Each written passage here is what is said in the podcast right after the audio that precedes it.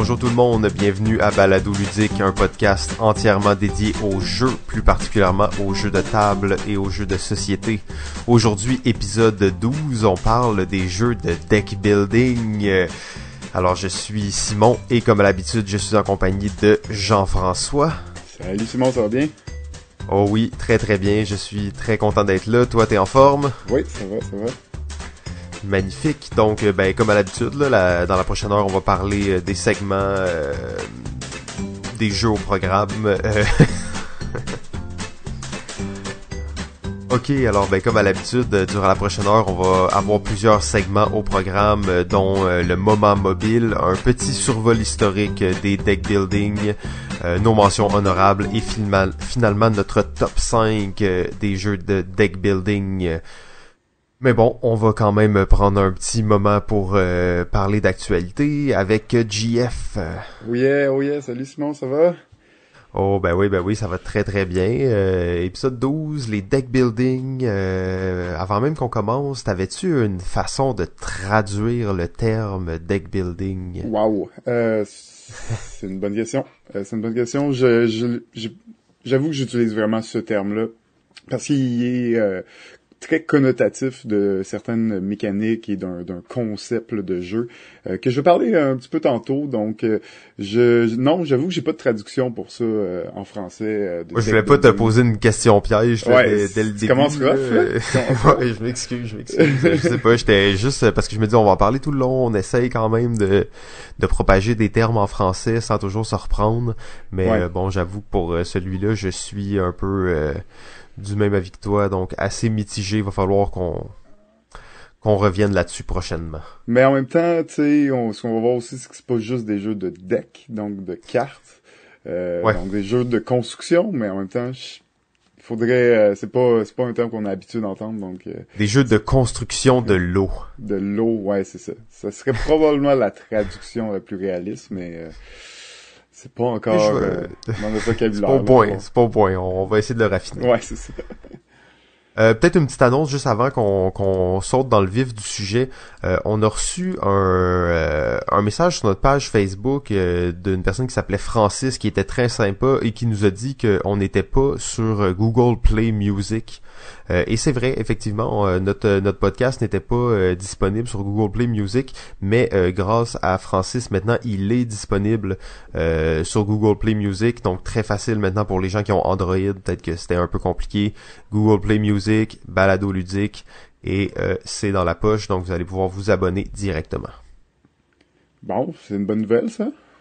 Ah ouais, c'est cool, c'est cool. On est, on s'étend sur les réseaux graduellement, donc en espérant que les gens continuent de nous télécharger. Excellent. Ben, en parlant de nouvelles, euh, c'est, je pense que c'est un peu notre intro. C'est ce qu'on va parler. Qu'est-ce qui se passe euh, au mois de novembre? Oh oui, il se passe pas mal d'affaires, en fait. Il se passe pas mal d'affaires, exactement. Ben, euh, on va commencer peut-être par parler du, euh, un petit peu du Salon du jeu et du jouet de Québec, qui va être, ça va être leur troisième édition cette année. Ça va se passer le 18 et le 19 novembre, ben, au Palais du Congrès de Québec. Euh, qui euh, va se dérouler les deux jours complets. C'est un salon du jeu et du jouet, ça implique pas juste le jeu de société, ça va impliquer euh, le, jeu le jeu vidéo aussi. des grosses compagnies comme Ubisoft vont être présents. donc c'est c'est quand même une grosse foire, c'est c'est de plus en plus gros de chaque année. Je suis vraiment impressionné là, par à quel point c'est devenu aussi gros après si peu d'éditions. Euh, donc euh, c'est un salon que je j'ai pas encore pu y aller, mais j'ai entendu un peu euh, parler j'ai pu voir là, à quel point c'était assez gros. Donc c'était vraiment impressionnant. je pense que ça, ça vaut la peine de faire un détour. tu, tu es allé un peu, tu es déjà passé là? Non, je suis jamais allé en fait. Puis quand on parlait, je regardais un peu les activités qui étaient disponibles et il y a l'air d'avoir beaucoup de choses pour beaucoup de gens différents. Là. Euh, ça, ça a l'air assez diversifié comme, comme événement. Là. Ouais, exactement. Ben, comme on dit, ça, ça recoupe pas juste le jeu de société, le jeu vidéo.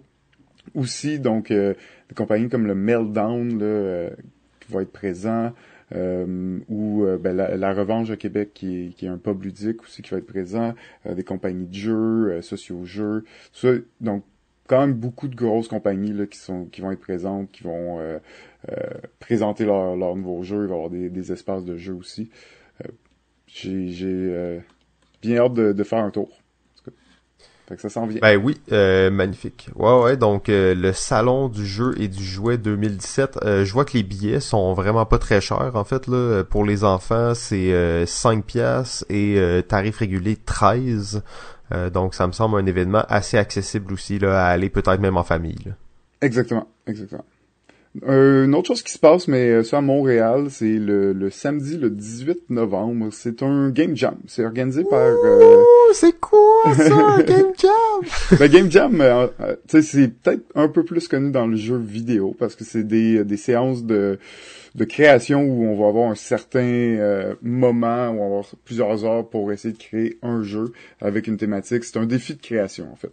Euh, le Game Jam qui est proposé par l'ETS, c'est un Game Jam de jeux de société. Donc, euh, ils vont avoir des pièces, du matériel, et on va arriver la journée même avec un défi, avec euh, euh, des, des, des, un peu des barèmes qu'il faut respecter. Et on va avoir en fait 12 heures pour mettre en place un concept et un proto, euh, une base d'un jeu et le présenter au jury. C'est ça va être leur première fois, première édition, ça va se passer de 9h à 22h à l'ETS. donc j'étais vraiment content de voir ça, que ce genre d'initiative qui se passe, ça s'est déjà fait dans le passé aussi. Euh, donc ça c'est un 12 heures, c'est pas un 24 heures comme on a déjà vu, mais euh, ça reste que ça, risque d'être un petit peu plus accessible parce que 24 heures c'est pas tout le monde qui peut se le permettre. Euh, 12 heures euh, c'est quand même un bon défi. Faut évidemment pas s'attendre à avoir un jeu extrêmement terminé en 12 heures, mais euh, ça c'est vraiment des bons ateliers de création, des bons ateliers pour ben, améliorer ses, skills de, game designer. Et euh, ouais, 12 heures, c'est beaucoup plus raisonnable en fait, je pense. C'est sûr que tu vas pas arriver à quelque chose d'abouti à 100%, là, bien entendu, en 12 heures, mais euh, en 24 heures, euh, pour avoir, tu sais, on l'a déjà fait ensemble, l'expérience du Game Jam. Et 24 heures, c'est quand même assez extrême. Ouais, exactement. exactement. C'est assez extrême, mais c'est ça, j'ai en 12 heures, c'est sûr qu'ils s'attendent pas le, le, 24 heures, c'était vraiment il fallait présenter un prototype là ils s'attendent à, avoir un concept, pas nécessairement un proto fini avec toutes les règles, puis donc ça reste plus de l'ordre d'un d'un atelier de création puis de, de de, perfectionnement en game design pour moi là, ces, ces genres d'ateliers là, c'est ouvert à tout le monde. Donc c'est vraiment euh, aussi c'est beaucoup euh, des étudiants en génie hein, qui qui sont à l'ETS. Donc, euh, c'est aussi une activité qui va attirer ces gens-là qui sont pas nécessairement dans le milieu à s'ouvrir les yeux un petit peu sur ce, concept-là, sur la création de jeux de société. C'est vraiment une bonne chose, sans que moi, je suis vraiment content de voir cette initiative-là. Je vais être présent d'ailleurs toute la journée. Euh, cette journée-là, le 18 novembre, à l'ETS pour le Game Jam de, de 12 heures. Et euh, petite question comme ça, c'est ça va être quoi ton ton rôle là-bas toute la journée? Euh, je vais, euh, je vais, je vais être coach un peu coach? Puis, euh, durant la journée, ouais, pour euh, donner un coup de main aux équipes, essayer de les, guider puis de les enligner dans la bonne direction. Je devrais aussi faire part du jury là, à la, à la fin de la journée. Ok, cool. Bon, magnifique. Ouais, ça va être une grosse journée, mais j'ai, j'ai bien hâte de voir ça, de voir le, résultat aussi final à la fin de, de tout ça. Ben, c'est clair qu'on va euh, reparler, j'imagine, de cet événement-là après qu'il se, qu'il se soit produit. Là. Ouais, ben oui, ben oui, je vais avoir des, des choses à dire. Finalement, euh, peut-être le, dernier truc qui, qui se passe, c'est plus euh, en décembre cette année. C'est le Salon du jeu de société de Montréal qui va se dérouler la fin de semaine du 2 et du 3 décembre. c'est au collège Maisonneuve. Ça va être 10 dollars euh, l'entrée, ça va être un petit peu moins cher pour les jeunes. Et euh, ben, c'est une journée là, bon, ça c'est vraiment jeu de société. On va voir les gros distributeurs, les éditeurs du Québec qui vont se déplacer, présenter leurs jeux. Il va y avoir des zones de jeux où on va pouvoir euh, essayer ces jeux-là aussi. Il va y avoir aussi un espace de, de de zone proto, d'une de prototype de jeu, des, auteurs qui vont être là, des conférences. Donc on parle de quand même beaucoup d'activités dans ces salons-là. C'est vraiment un, beau salon pour euh, pour l'industrie, si on veut, du jeu de société qui se rassemble et euh, vraiment dans le but de présenter leur jeu au public. C'est un salon aussi, on, s'entend, c'est pas pour rien que c'est en décembre ou euh, fin novembre, ces salons-là, c'est pour préparer pour Noël, c'est sûr. On veut voir ce qui, ce qui sort, ce qui ce qui est intéressant peut-être préparer nos cadeaux. C'est vraiment des salons très familiales avec beaucoup d'activités de, de, différents types, autant pour les plus gamers que les, les, les familles et les jeunes.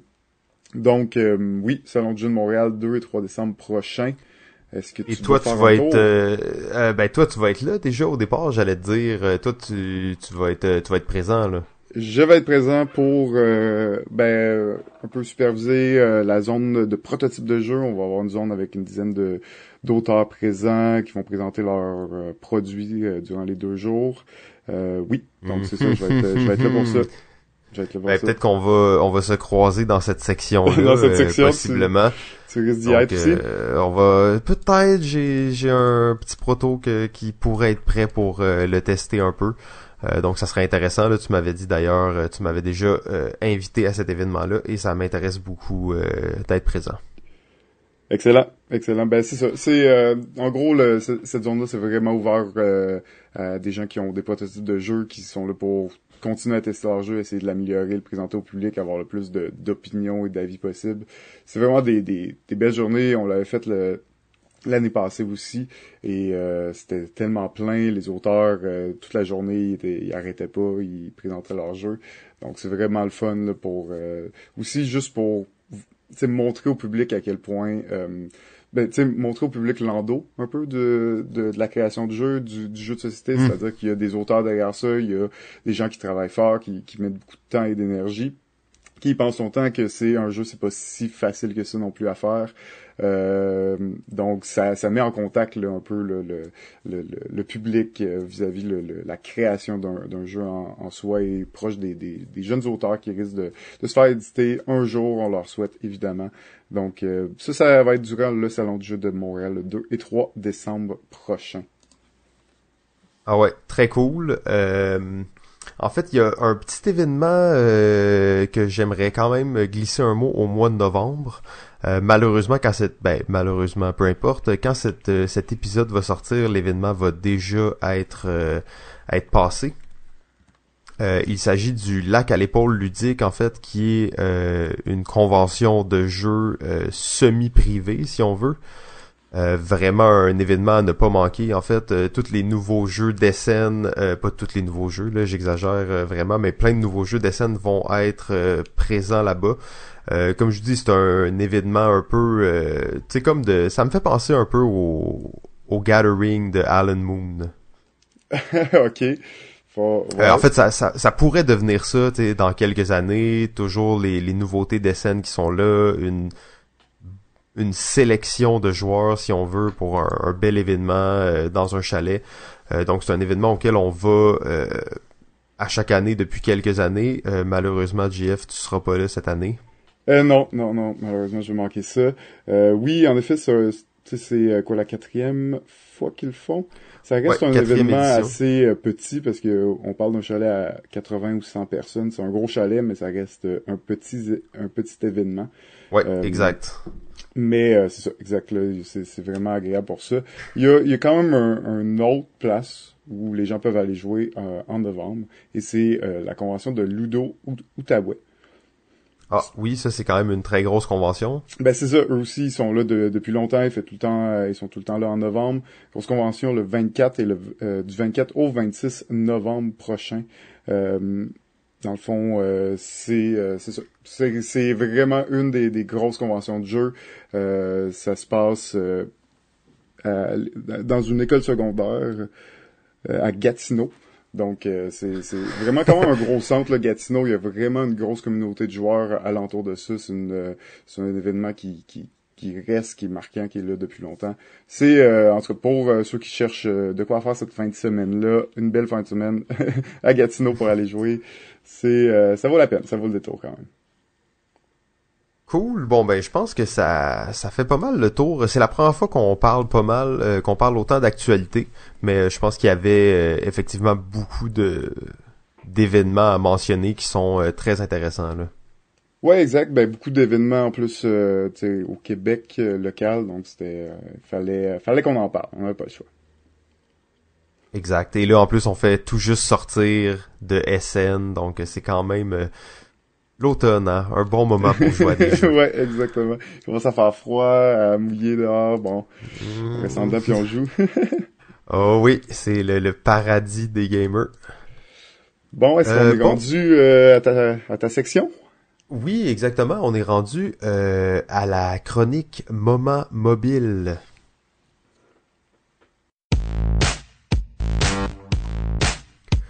Pouvez faire des jeux extraordinaires, mais vous ne pouvez pas en faire un succès. Les joueurs en feront un succès.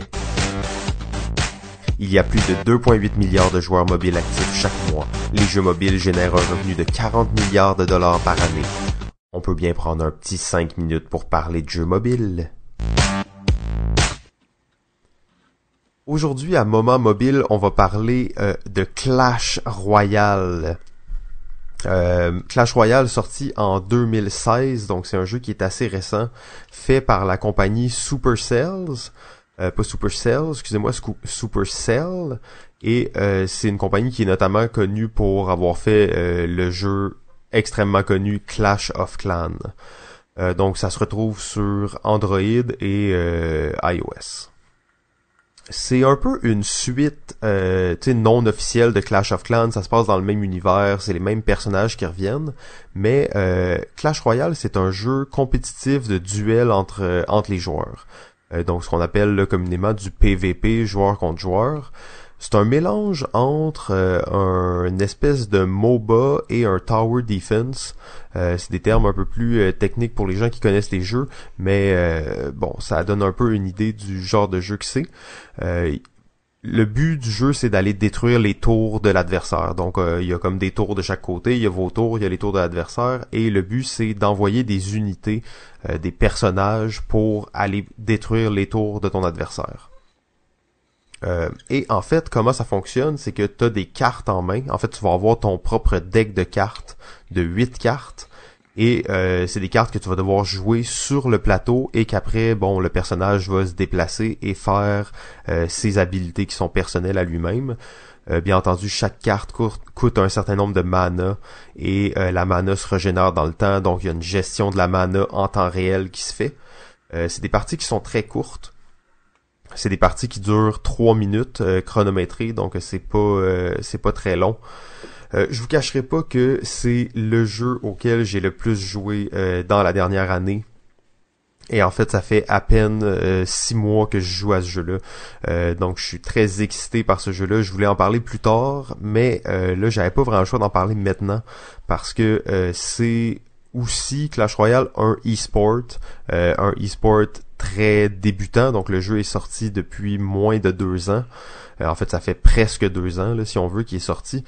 Euh, et il y a eu le deuxième gros tournoi qui appelle la King Cup. C'était le 26 octobre dernier. Euh, donc c'est le plus gros tournoi de Clash Royale, prenant des joueurs à l'international avec des prix en argent de 200 000 dollars. Donc on n'est pas au niveau des gros e-sports, mais c'est très bien poussé par la compagnie. Euh, d'ailleurs, Supercells, là, ils font un excellent travail de promotion sur ce jeu-là. Euh, il y a en ce moment à peu près 100 millions de joueurs actifs sur Clash Royale. Euh, ça veut dire que quand on veut débuter une partie, la partie se démarre habituellement en moins de deux secondes.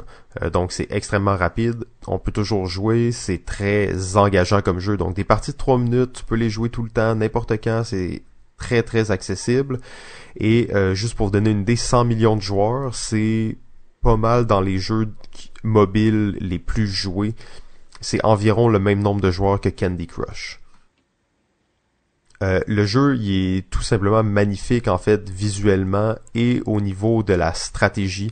Donc c'est un jeu euh, réellement là où il y a des stratégies, vous pouvez seulement prendre 8 cartes dans votre deck de base. Euh, des cartes, il y en a environ 70 en ce moment, et vous pouvez qu'en jouer 8. Euh, donc les cartes vont avoir un cycle très rapide, on va jouer plusieurs fois les mêmes cartes dans une partie. Donc la stratégie autour d'un deck est, est, très bien définie. en plus, le système de, de rang, donc le système de ranking est est bien fait. Là. On peut toujours jouer avec quelqu'un de son niveau. On monte les échelons graduellement et à chaque partie, ça va être vraiment contre quelqu'un de notre niveau. Euh, donc ça, c'est très très intéressant pour ça. Bon, malheureusement, comme euh, tous les jeux mobiles, le problème euh, se situe au niveau de leur système de monétisation. on parle ici d'un système de microtransactions assez décevant. En fait, on parle de microtransactions, mais le, le, plus gros paquet que tu peux acheter dans le jeu d'un coup, c'est 170 pièces. Donc c'est sûr que c'est quand même assez extrême. Euh, malgré tout ça, c'est quand même, comme je vous disais, un jeu stratégique. Donc, c'est un joueur qui va vraiment récompenser le talent des joueurs. C'est possible de se rendre dans des arènes euh, très compétitives en investissant rien ou presque rien. Par contre, ça, va prendre euh, plus de temps, ça c'est sûr. Mais si vous êtes bon, vous pouvez vous rendre très loin euh, sans payer. Donc ça c'est quand même pas pire pour, pour ça. C'est pas non plus un jeu dans lequel il faut euh, il faut attendre sais pour euh, pour jouer là. Il y a pas de timer qui dit OK tu peux pas jouer sinon il faut que tu payes. Non c'est un jeu dans lequel tu peux tout le temps jouer. Donc t'es pas obligé d'attendre après des euh, des timers là pour faire tes tes combats En fait, c'est ça, Clash, Royale, donc excellent jeu. les pours très dynamiques, remplis d'action. Les parties sont courtes. Euh, possibilité de jouer tout le temps, les parties se lancent en quelques secondes, euh, beaucoup de modes de jeu différents, donc des modes en équipe, euh, des modes tournois spéciaux qui roulent pratiquement tout le temps. Il y a un système de rang et il y a un système de tournoi aussi dans lequel les cartes ne seront pas assujetties à certains niveaux, donc vous pouvez jouer contre n'importe qui, mais avec peu importe les cartes que vous avez, si vous avez payé ou non, ça fera aucune différence. Euh, il y a une grande diversité de cartes et surtout une euh, beaucoup de possibilités de stratégies viables. Donc c'est un jeu dans lequel il y a bien entendu des méta, comme dans tout ce genre de jeu-là. Euh, dans celui-là, la beauté, c'est qu'il y en a beaucoup, et il y en a beaucoup qui sont viables. Presque toutes les cartes sont jouées dans les tournois, donc ça c'est, ça montre que la, la, balance du jeu est bien faite. Euh, les contres, bon, comme j'en ai parlé un peu plus tôt, c'est un système euh, où euh, tu peux payer pour aller plus vite. tu peux payer aussi pour écraser des joueurs. donc ça c'est toujours un peu moins intéressant. Et il y a un système de coffre. Donc les gens qui connaissent un peu plus les jeux vont dire un système de drop qui qui est comme plus ou moins généreux dans le sens que ça peut être long avant d'aller chercher vraiment ce que tu veux obtenir par contre, pour tous ceux qui aiment euh, les jeux de stratégie tactique, les jeux où tu bâtis ton propre deck et où tu as ta propre stratégie, les jeux qui sont rapides puis compétitifs, je pense que Clash Royale vaut vraiment le détour. Euh, c'est un excellent jeu. Excellent, merci euh, Simon. Clash Royale avec déjà déjà un e-sport, ça doit être spécial. C'est un jeu mobile, on s'entend? Ouais, c'est un jeu mobile en fait. D'ailleurs, là, c'était le gros tournoi, puis c'est réellement un, un, stage avec deux gars euh, qui ont leur téléphone dans leurs mains là, sur le stage. Oui, debout. Ils sont debout, le téléphone dans leurs mains. Debout, ouais, mais ils ont une Ouais, c'est ça, debout. Cette année, c'était debout. L'année passée, c'était ils étaient assis dans des genres de fauteuils, mais cette année, c'était debout. Tu sais, c'était quand même un e-sport. Là. Ouais, ouais, ok. Plus stressant debout, hein? bon. Ok, c'est spécial. Je, je, savais pas que c'était rendu euh, aussi gros déjà. Ouais, ben, ils font ils font un gros travail de, de promo là Supercell c'est eux qui organisent tous les tournois ils payent des euh, des YouTubers pour euh, pour qu'ils créent du contenu sur le jeu donc ils sont quand même très actifs dans la promotion ils gardent le jeu bien balancé puis ils s'assurent de créer tout le temps là, du dynamisme autour du jeu là. Ah ben génial, je vais, je vais, je vais jeter un coup d'œil à ça, ça m'intrigue. Fais attention, fais attention. Ok, ben euh, en fait je pense qu'on est rendu maintenant euh, au cœur du sujet de l'épisode, donc les jeux de deck building.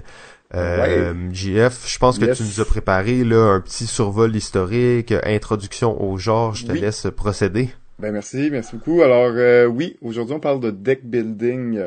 J'aimerais, euh, j'aimerais définir un petit peu le genre. Qu'est-ce qu'on entend par un deck building? Qu'est-ce que ça, ça veut dire exactement ce terme? Alors euh, pour moi, le deck building est venu euh, avant, peut-être était plus connu sous les, les jeux un peu de les TCG ou les LCG, comme les jeux comme Magic. C'était des jeux où tu créais ton deck et ensuite, une fois qu'il était créé, ben tu allais te, te battre contre un autre joueur. Comme Clash Royale. ouais, c'est ça, exact. Mais c'est ce, terme a été un peu euh, plus repris par les, jeux de société et euh, maintenant veut dire vraiment quelque chose de, différent. C'est-à-dire que d'ordre général, dans un deck building, les joueurs vont commencer avec un paquet de cartes qui est généralement le même euh, et généralement des cartes pas très fortes, pas très bonnes. durant la partie, il va y avoir un système de marché dans lequel les joueurs vont pouvoir aller acheter des cartes euh, qui vont rajouter dans leur deck et donc qui vont améliorer leur deck durant la partie.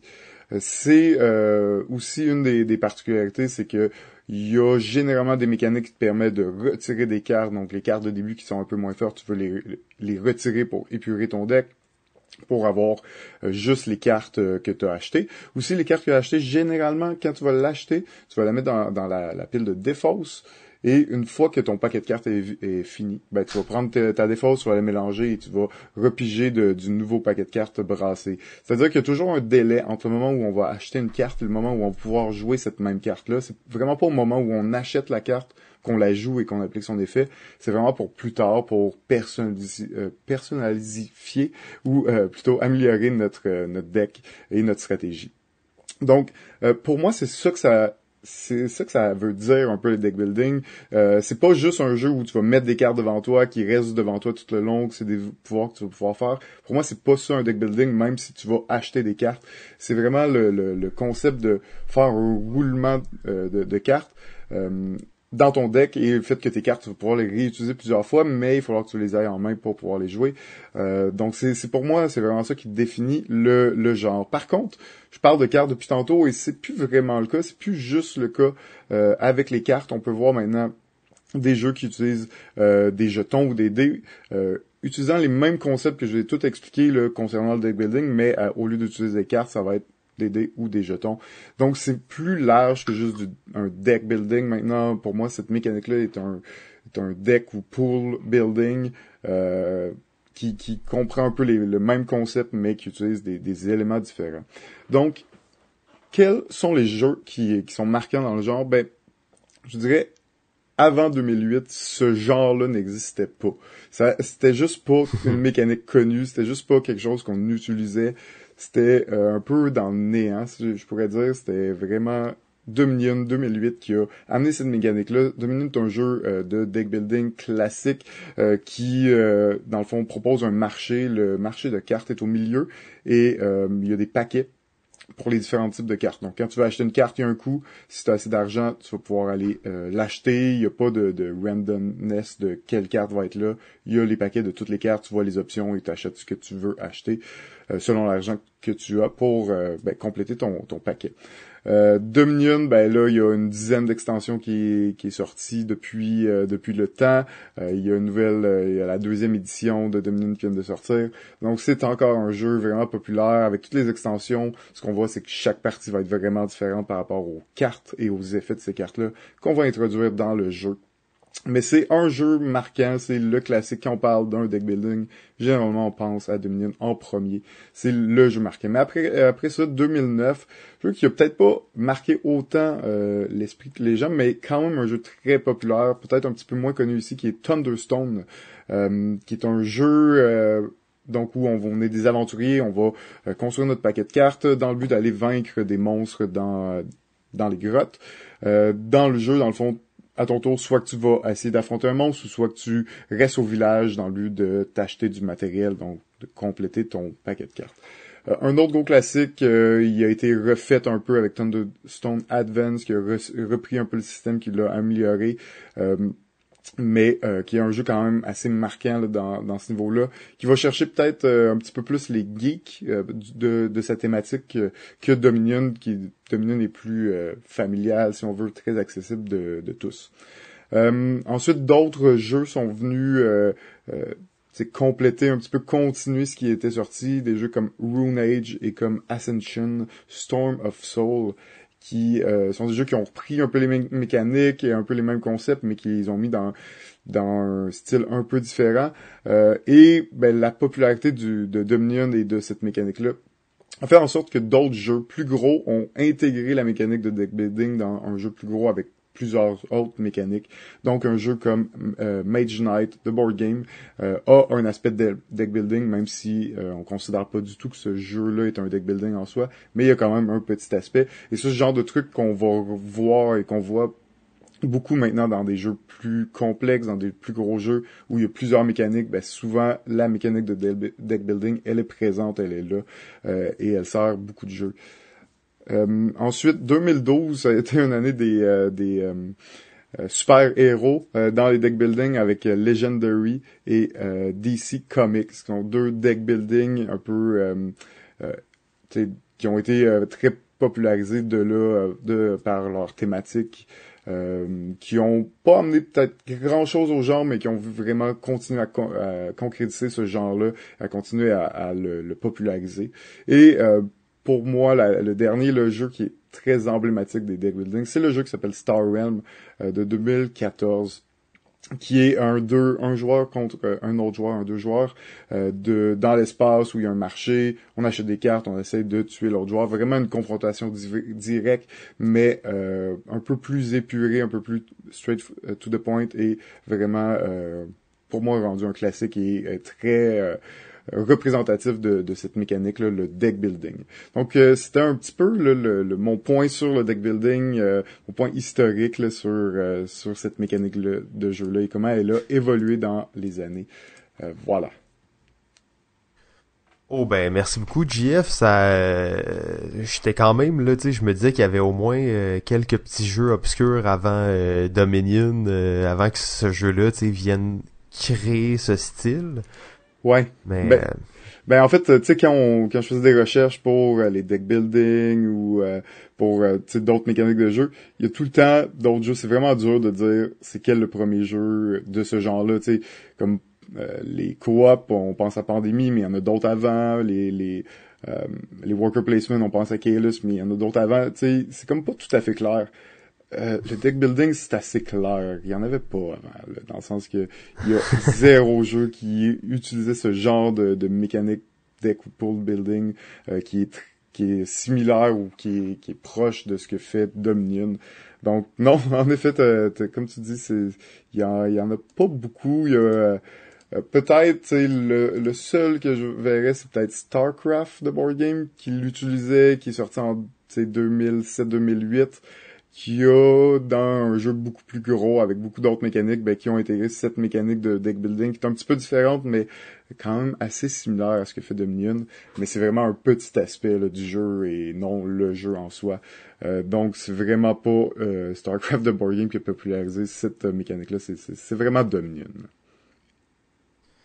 Ah ben encore aujourd'hui ça reste un des bons jeux dans le genre là. Je trouve que pas que je, je trouve pas qu'il y a des jeux qui ont innové, mais tu sais, on n'est pas encore si loin de Dominion que ça. Tu sais, c'est encore un jeu que j'aime jouer, c'est encore un jeu que les extensions donnent euh, énormément de rejouabilité au jeu aussi. Là.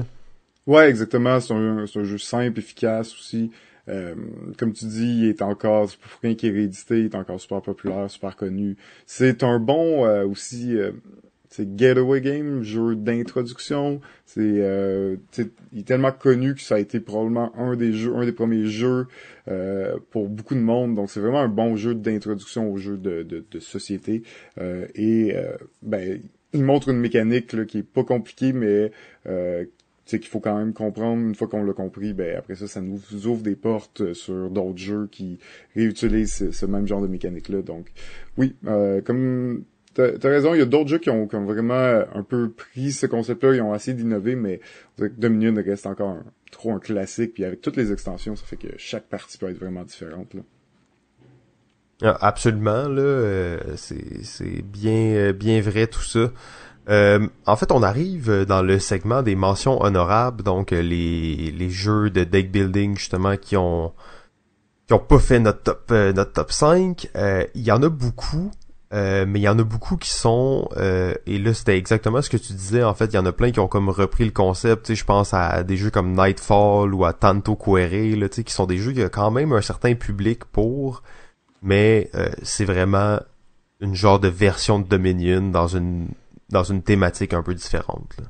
ouais oui oui je j'avais pas nommé mais Tanto Quere est encore t'es encore sur le marché, t'es encore euh, assez de, de percer. J'ai l'impression que moi je, viens de commencer à en, entendre. C'est quand même un jeu qui date de quelques années, mais en effet qu'il il y a, peut-être pas cette, cette touche euh, de d'originalité assez là, pour se différencier des, des autres jeux.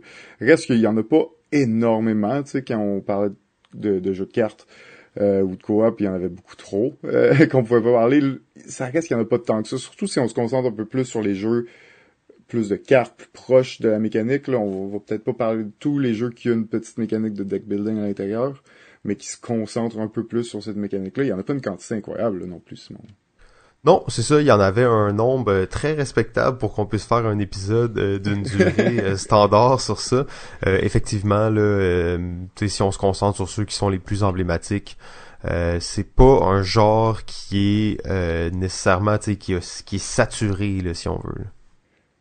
Non, c'est ça, exact. Puis qui est encore tout jeune, là, qui a même pas 10 ans, là, vraiment. Là, donc, euh, euh, peut-être qu'on peut commencer là, tout de suite à parler de, de certains de ces jeux-là.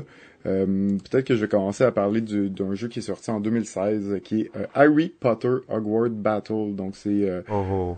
un jeu de deck building de sous la thématique de Harry Potter.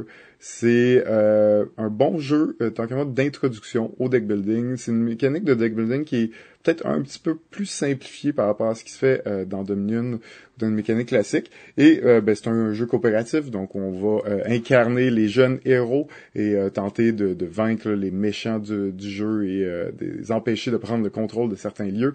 Et à chaque tour, ben, on va pouvoir acheter des cartes d'un marché, on fait acheter des, des, des, euh, des sorts ou acheter des objets magiques ou acheter même des, des alliés, des amis, des personnes qui vont venir euh, nous aider. Euh, des esclaves. ouais, c'est ça, de notre, de notre deck de cartes qui va bon nous aider là, à remplir les objectifs. C'est aussi un jeu, dans le fond, il y a comme sept boîtes, sept pas scénario, mais sept parties à la, au jeu qui euh, ben, suivent un petit peu les tomes, évidemment, des, des sept livres. Et euh, plus on va avancer dans ces parties-là, ben, plus euh, la mécanique va se complexifier. On va voir des, des nouvelles cartes avec des nouvelles mécaniques.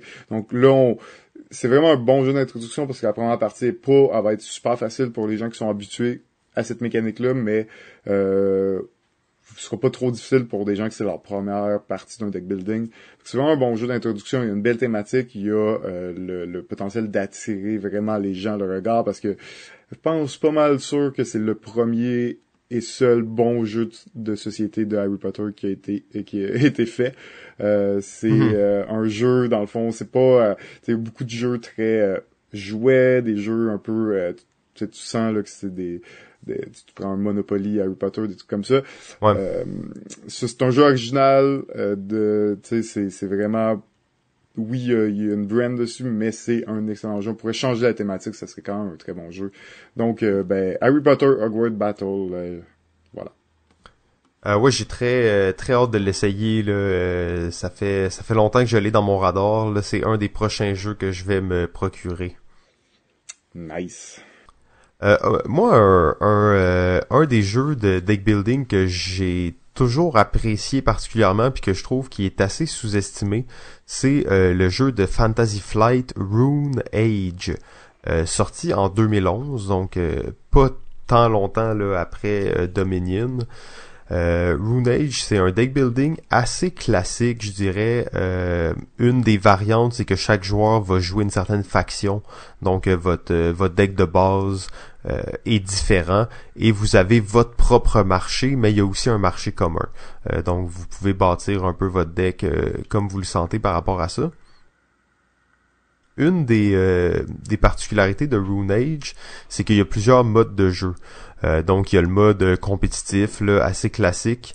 Euh, il y a le mode où on va être coopératif. Il y a le mode où c'est compétitif, mais on peut s'attaquer entre nous. Euh, donc ce qu'on voit un peu moins souvent peut-être dans les deck building vraiment à la Dominion. c'est un jeu dans lequel il y a plusieurs scénarios différents, il y a plein de cartes de scénarios, donc très grosse rejouabilité là, au niveau de Rune Age. bon jeu très sous-estimé, je dirais. C'est le genre de jeu que je peux euh, qui est facile de trouver comme à 5 pièces dans des magasins de jeux parce qu'ils en vendent pas beaucoup. Euh, puis il se trouve encore là en fait, euh, mais moi je trouve que c'est un, excellent deck building game. Ok, ben je l'ai pas essayé encore, lui, je le connaissais de nom. Je savais pas qu'il y avait plusieurs modes de jeu, ça c'est déjà assez intéressant. Là. Ouais, ça c'est c'est une des belles euh, des belles variantes je trouve de ça. C'est très rare que moi je jouais au mode euh, où tu peux t'attaquer avec les autres. Souvent on faisait les modes coopératifs où euh, il y a le mode comme compétitif mais contre un un boss là si on veut là. donc tu te bats pas entre entre joueurs mais tu te bats pour être le premier qui va combattre dans le fond le, le monstre là. OK. Ouais ouais ouais. Et ce qui est cool aussi c'est que chaque chaque faction est très différente euh, de la façon dont tu vas la jouer, de la façon dont tu vas jouer tes cartes, de la façon dont tu vas faire le cycle dans ton deck. Euh, chaque faction là est assez différente. Ok, cool, intéressant. Alors, euh, je vais continuer avec le jeu Ascension Storm of Soul, qui est un jeu de deck building de confrontation euh, un petit peu euh, qui, ressemble beaucoup et pour euh, ceux qui ont joué à Star Realm vous, vous savez ça ressemble énormément au jeu Star Realm. Par contre Ascension est sorti avant Star Realm et c'est un jeu qui a on va devoir donc attaquer des monstres et dans le jeu, il y a un marché. Donc c'est pas un marché comme Dominion où il y a tous les types de cartes puis tu peux acheter ce que tu veux s'il est encore disponible. C'est vraiment, il va y avoir un marché de 5 ou 6 cartes en jeu. À ton tour, tu vas pouvoir acheter des cartes dans ce marché-là. Euh, et bon, à chaque fois que tu vas acheter des cartes, tu vas en remettre des nouvelles. Donc, il y a comme un roulement. Tu peux pas acheter ce que tu veux quand tu veux. Tu peux juste acheter du marché. Euh, donc, c'est un petit peu limité. Il faut vraiment que tu te concentres et essayer. C'est vraiment plus de la, tactique où on doit acheter, euh, penser un petit peu plus tour par tour qu'une stratégie à long terme dans Ascension, ce qui arrive, c'est qu'il va y avoir des monstres qu'il faudra combattre qui vont apparaître dans ce marché-là. Et euh, ben, au lieu d'aller acheter des cartes, tu peux essayer de combattre et vaincre les monstres en but de, remporter des cartes et faire des points de victoire. Donc, euh, Ascension, c'est un bon classique. Il y a beaucoup de beaucoup de, d'extensions aussi. Là. Il y en a au moins trois autres extensions qui sont rajoutées à ce jeu de base. Donc c'est un, un autre classique là, des, des, des jeux de, de deck building qu'on a peut-être pas beaucoup entendu parler, du moins. Euh, peut-être un petit peu plus connu par les gamers, mais euh, moins populaire là, euh, d'une façon générale, moins connu en général aussi. c'est peut-être le fait d'un manque d'une version en français, je suis pas sûr qu'il y ait eu une version en français pour ce jeu. Ça aide pas évidemment à sa popularité euh, au Québec, surtout que Star Realm, dès qu'il est sorti, il a été disponible en français. Euh, ça, fait une grosse différence, mais reste un, excellent jeu. C'était la, c'est la base sur, laquelle euh, Star Realm s'est basé pour créer le jeu. Donc Ascension Storm of Soul. En fait, je dois admettre, je n'ai jamais joué à Ascension. Euh, mais maintenant que tu compares ça à Star Realm, ça, ah, ça me donne envie de, de Ouais, ben c'est très similaire. La, la grosse différence euh, qu'amène Star Realm, c'est qu'il y a vraiment de l'attaque directe entre les joueurs. Alors que dans mais tu parlais d'un marché euh, d'un marché réduit, puis ça, dans, dans beaucoup de deck building, c'est pas quelque chose qui est présent. Euh, du moins ceux qui datent un peu plus là il y avait toujours le, le concept à la Dominion là où tu as absolument accès à toutes les cartes en tout temps là Ouais, exact. Ben à cause de Dominion, clairement, ça, c'est plus populaire, mais euh, il y a cet autre concept-là euh, qui est aussi euh, plus que, ben peut-être plus populaire maintenant, qui est un marché de de 5 ou 6 cartes, puis tu peux acheter juste dans le marché. Là, c'est, c'est vraiment... c'est Toutes les, les deck building sont retournés un petit peu dans, on dirait, dans ce genre-là, parce que ça te permet d'avoir moins de cartes et de pouvoir peut-être mettre d'autres choses dans le jeu, que ce soit pas juste basé sur la mécanique de deck building. Euh, je pense à, bon, à Clank, qui est un jeu qu'on va parler tantôt, mais euh, qui, a, qui a aussi le même principe. C'est un jeu avec un board, euh, avec un gros board, mais qui a un aspect de deck building super intéressant, mais il n'y a pas 10 paquets ouverts. C'est un marché réduit. Donc c'est vraiment une mécanique qui est de plus en plus répandue dans les deck building. On voit le, même, même principe dans Harry Potter, en fait.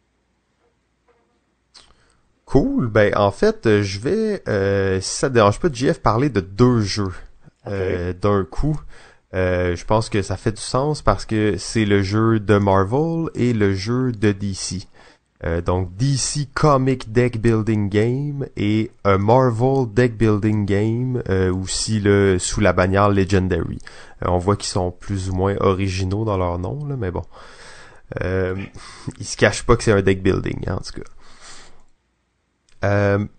Bon, les deux sont sortis la même année, mais c'est deux jeux euh, très différents. En fait, le Legendary, c'est euh, un jeu coopératif. bon, coopératif dans lequel il y a quand même un gagnant unique. Et euh, Ah ouais. DC Comics. Ouais, c'est ça, en fait. Ben, on, on va commencer par. Legendary. Ouais, c'est ça, c'est un jeu coop, ok, complètement coop. Tu peux aucunement, tu sais, y a pas de trade, tu peux pas attaquer tes, tes amis, tu, tu peux juste gagner en groupe, là, tu sais, c'est, c'est ça. Sauf que, euh, ben, il y a quand même des points que tu fais en réussissant des missions, puis celui qui a le plus de points à la fin, c'est le vrai gagnant. Euh, donc ça, je trouve ça, j'avais trouvé ça un peu bizarre là déjà au départ. Tu sais, nous, on s'en foutait un peu du vrai gagnant, mais ça amène les joueurs à faire des fois des choix un peu douteux. Tu sais. Ben oui, c'est ça, je me dis. euh, des jeux, des, des choix qui sont pas nécessairement dans, dans le but du groupe au total, non? Peut-être que c'était ça le concept, mais bon, je, je- dans ma tête, c'était juste un jeu coop, au moins c'est des super-héros, ils travaillent ensemble, puis euh, bang, bang, bang. Euh, la beauté de, de Legendary, si on veut, c'est que c'est vraiment un jeu à scénario. Euh, donc dans le jeu, tu vas avoir un certain nombre de scénarios qui viennent avec leur lot de cartes et tu vas aussi euh, faire des combats dans certains environnements. Euh, donc ça rappelle un peu le Sentinel of the Multiverse au niveau de comment c'est organisé. Euh, mais c'est vraiment un deck building euh, standard dans lequel on va jouer un personnage et on va bâtir notre personnage.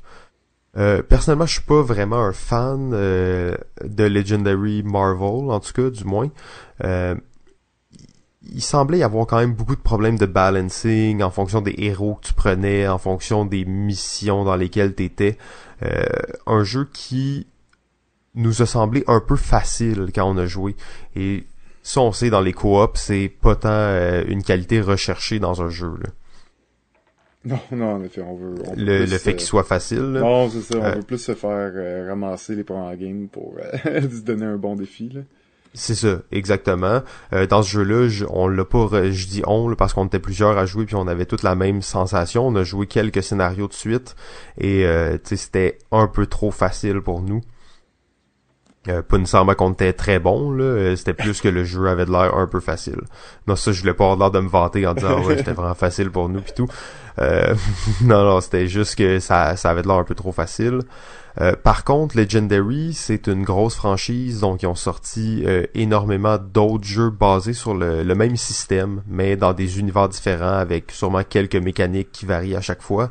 Euh, donc, le plus populaire, euh, à part Legendary, c'est euh, probablement Alien.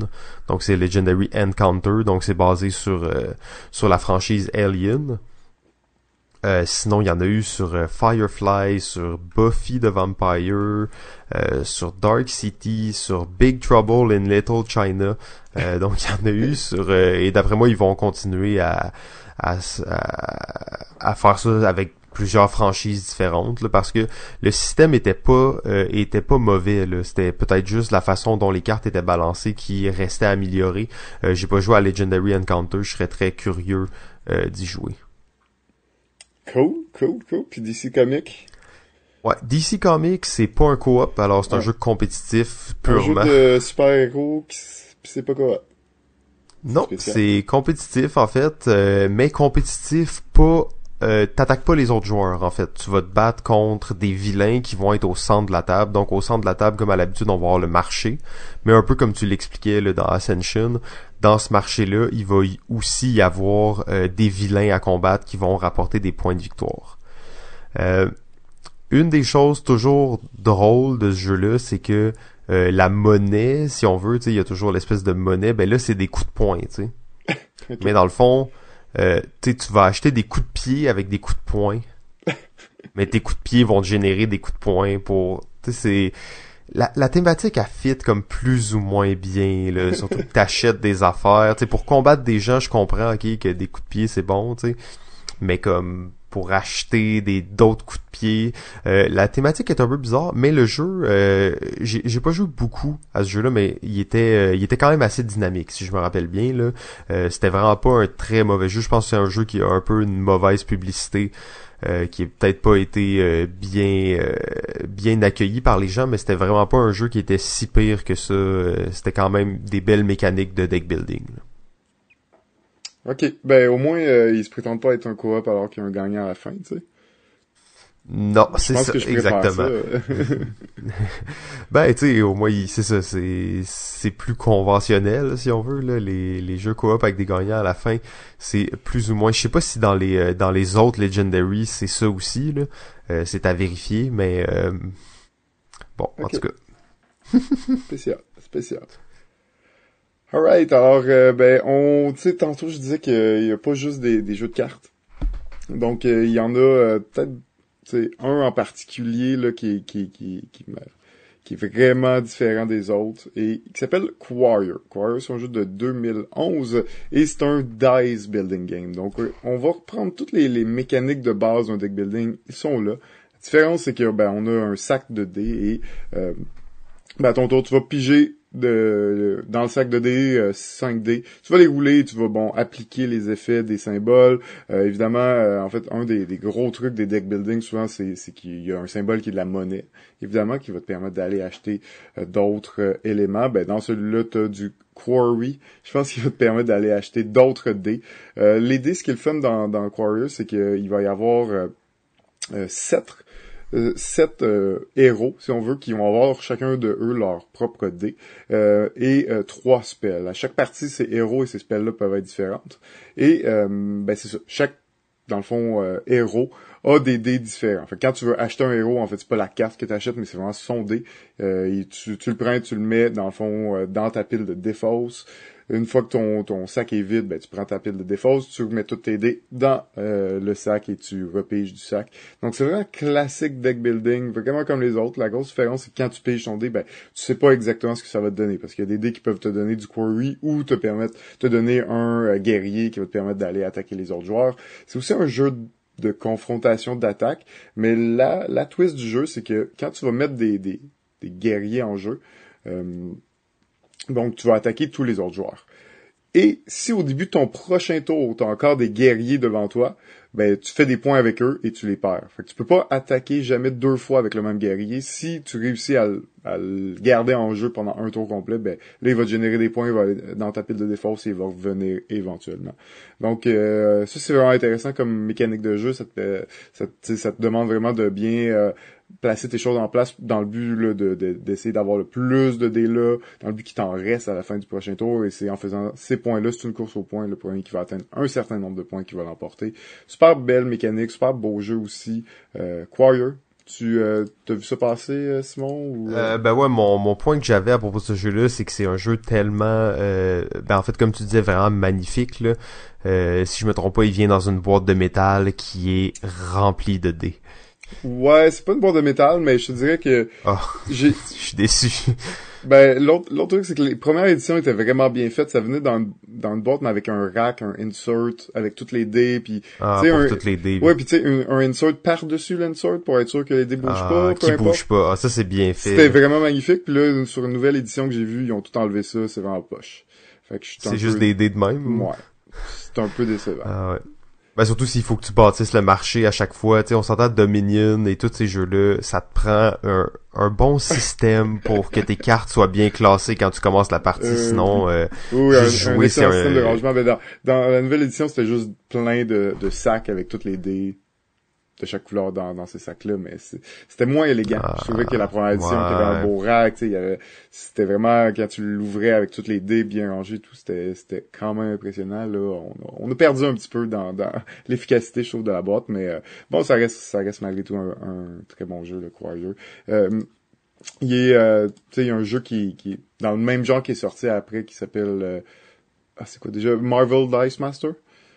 Euh, oui, exact, exact. Euh, c'est sauf que ça c'est plus ou moins un deck building dans le sens que tu vas déjà avoir ton deck quand tu vas te présenter. Exact, sauf que c'est comme... c'est la même mécanique là, effectivement. C'est dans le même euh, c'est vraiment dans les mêmes mécaniques. En effet, c'est pas vraiment un deck building, mais euh, tu vas chercher un peu les mêmes mécaniques de jeu, de, de ben t'as quand même une, une pouche de dés que tu vas piger puis qui va avoir une rotation là, dans, dans tes éléments de jeu là, donc. Absolument. Euh, est-ce que toi, t'avais un, un autre jeu que t'aimerais parler ou t'étais prêt à passer au top 5? Est-ce qu'on est prêt à passer au... Ah, ben oui, oui, oui. Attends, attends, attends, attends, attends, il y a un jeu. Ah, oui, oui, oui, il y a un jeu. Le Docteur. Ah. You know? le docteur. Le docteur, le, docteur, Kenny. et voilà. Son premier deck building 2017 de Quest for Eldorado. Euh, c'est un ça jeu. Sort, là, ça ça sort tout juste. C'est tout frais, sorti du oui, four. Oui, oui c'est assez récent, quelques mois à peine. Euh, était en nomination pour le jeu de l'année, euh, le Spiel, cette année. Donc, euh, deck building dans lequel c'est une course, c'est vraiment une course. Donc, on va acheter des cartes qui vont nous permettre de se déplacer sur différents types de, de terrains, donc de la forêt, euh, de l'eau, euh, du désert, tout ça. Et c'est avec ce, ce, deck de cartes-là qu'on va essayer d'avancer le plus vite possible. Nos cartes sont aussi notre monnaie qui va nous permettre d'aller acheter des nouvelles cartes. Et c'est un marché donc, euh, un peu plus classique, si on veut, à la Dominion, il y a comme cinq paquets disponibles, cinq types de cartes disponibles. Quand tu achètes tes cartes, tu achètes ce que tu veux là-dedans. Mais quand un paquet est terminé, il y a comme cinq autres paquets sur le dessus qui sont de cartes différentes. Et tu vas prendre un de ces paquets-là, tu vas le mettre dans l'emplacement vide, et là, ben on joue avec ce paquet-là de cartes. Fait que les cinq qui sont en haut, ils sont comme pas accessibles, mais dès qu'un paquet va être vide, le joueur qui a vidé le paquet va aller en prendre un et euh, l'ajouter dans, dans l'espace manquant. Donc euh, quand même intéressant. Un nouvel, un nouveau truc qu'on n'avait pas vu nécessairement ailleurs. Euh, donc assez simple, efficace. C'est un, un jeu. Euh, c'est le docteur, hein, donc tu, sais que c'est très mathématique ces, ces, affaires, mais euh, tu le sens beaucoup moins que dans d'autres jeux là, qui sont beaucoup plus emblématiques de, de du style de jeu que Ryan Kennedy a fait. C'est son premier deck building, super intéressant de, de, de voir ça de lui aussi qui, qui se diversifie puis euh, qui, qui s'adapte aux, nouvelles mécaniques de jeu. Donc euh, vraiment euh, vraiment superbe, vraiment intéressant, une belle course euh, dans Quest of for Eldorado de Renegade 2017. c'était le dernier, c'était le dernier que je voulais parler aujourd'hui. Ben c'est bon, je pense que c'était une, une, bonne mention là, pour compléter nos mentions honorables. Eh bien, nous sommes maintenant rendus au moment du top 5 de nos jeux de deck building. Alors, sans plus attendre, numéro 5. Mon numéro 5 est le jeu Clank. Le jeu Clank, dans le fond, c'est un jeu de deck building avec un gros aspect de plateau dans lequel on est des aventuriers. On va s'aventurer dans, dans, un donjon euh, et on va essayer de descendre dans ce donjon dans le but d'aller récupérer des trésors. Par contre, nos cartes qu'on achète et qu'on joue vont peut-être nous produire du bruit. Et plus de bruit on fait, plus on a des chances de se faire prendre par la bête quand elle va se réveiller. À certains moments, quand un certain nombre de bruits a été fait, on va piger euh, dans un dans un sac des, des cubes des couleurs des joueurs. Qui ont fait du bruit et ben évidemment plus t'as fait de bruit plus t'as de cubes plus de chances de te faire piger qui va te donner des pénalités pour t'être fait prendre par le monstre. Et euh, quand tu as ton élément dans le donjon quand tu as ta, ta, pièce de trésor qui va te rapporter des points tu dois essayer euh, de filer vers le haut de retourner à la surface parce que dès qu'un joueur retourne à la surface les autres joueurs vont avoir un certain nombre de tours pour retourner eux aussi à la surface sinon ils restent coincés dans le donjon ils ne feront aucun point. Ils vont rester euh, coincés avec la bête. Donc, euh, vraiment intéressant parce que cet aspect de plateau est, vraiment le fun. Amène une dynamique euh, vraiment différente au deck building. Deck building nous permet bien évidemment de accomplir, accomplir des, des tâches, avancer dans le donjon ou acheter des nouvelles cartes. super intéressant comme comme jeu, vraiment un beau un beau concept, un beau buzz dessus. Donc j'aime beaucoup et je recommande fortement le jeu Clank. Euh, ouais, en fait, j'avais euh, j'avais même aucune idée c'était quoi ce jeu-là, juste avant que t'en parles. Ben, c'est 2016 euh, ou 2017, hein, ou c'est assez récent. Ouais, 2016, je crois que j'ai vu, mais c'est ça, ça, Ils ont ça sorti euh, Clank in Space, j'ai pas regardé encore, mais cette année 2017, là, ils ont sorti une nouvelle hmm. implémentation du jeu, avec une genre de nouvelle thématique. mais c'est ça, il a, il passé pas inaperçu, quand même un buzz dessus, mais peut-être pas aussi gros que, que, que ce que j'aurais pu penser. Là, quand il est sorti, je, je l'ai vu vraiment plus gros que ce qu'il, est devenu finalement. Là, mais euh, reste encore euh, accessible euh, vraiment disponible en boutique. Là, vraiment un, un, bon, un bon jeu. Vraiment intéressant. Là. Pour un dungeon crawler là, un peu différent des autres, là, Clank, c'est, un bon choix. Cool. Ben en fait, mon numéro 5, il s'agit du jeu Mystic Veil aussi sorti en 2016. Euh, on a déjà parlé un petit peu euh, avant de ce jeu-là. Euh, Mystic Veil, qui est un deck building, je serais prêt à dire assez classique dans sa forme. donc un marché au centre, on va jouer des cartes, on va acquérir des cartes. La particularité de ce jeu-là, c'est que eux, ils appellent ça un card crafting system. Alors, donc un card crafting system les cartes sont euh, transparentes à la base et on peut les imaginer pour ceux euh, qui, qui ont jamais vu le jeu. Euh, séparer la carte en trois, donc en haut, au centre et en bas. Et c'est des cartes transparentes sur lesquelles seulement une de ces trois sections-là est imprimée dessus. Donc on a comme une espèce de tiers de cartes sur, sur une carte transparente et chaque joueur a euh, des, des, grosses pochettes de plastique, dont des grosses sleeves euh, pour euh, pour mettre ces cartes-là dedans. Et on va bâtir nos cartes comme ça. Donc on va mettre une carte qui a un imprimé en bas, après ça on va mettre une carte qui a un imprimé en haut, après ça on va mettre une carte qui a un imprimé au centre pour compléter des cartes et créer des cartes qui sont euh, absolument uniques en fait euh, parce que c'est la combinaison de plusieurs cartes votre carte donc vous pouvez avoir des cartes qui sont super fortes des cartes qui sont qui coûtent pas, pas cher euh, donc il y a vraiment une belle variété de jeux de, de, possibilités de, de stratégie aussi j'ai beaucoup aimé Mystic Veil. C'est sûr que c'est pas le jeu dans lequel il y a le plus d'interaction entre les joueurs. Euh, très justement classique à la Dominion où on va acheter nos cartes, on va faire nos points euh, sans vraiment souci de ce que les autres joueurs font.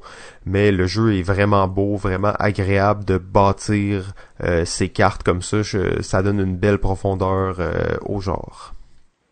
Ouais, ouais, ben Mystic Veil, ce qui un des trucs aussi qui est cool dans, dans Mysticville, c'est que, tu commences avec 20 cartes, mais t'en as jamais plus que 20, là. Dans le sens que, c'est ça, exact. Tu t'achètes pas des cartes, t'achètes des parties de cartes qui vont compléter tes autres cartes, parce que, ben aussi, tu disais, les cartes sont, sont transparentes. À la base, les cartes sont pas transparentes. Il y a comme une des, des trois sections qui sont remplies par un effet. Puis c'est les autres cartes que tu vas acheter, en fait, parce que toutes les cartes de base, ils sont pleines. Euh, mais ça va juste te permettre d'avoir un fond quand tu vas mettre tes cartes transparentes à l'intérieur pour personnaliser euh, ces cartes. J'ai vraiment de la misère avec ce mot-là aujourd'hui. je sais qu'est-ce qui arrive.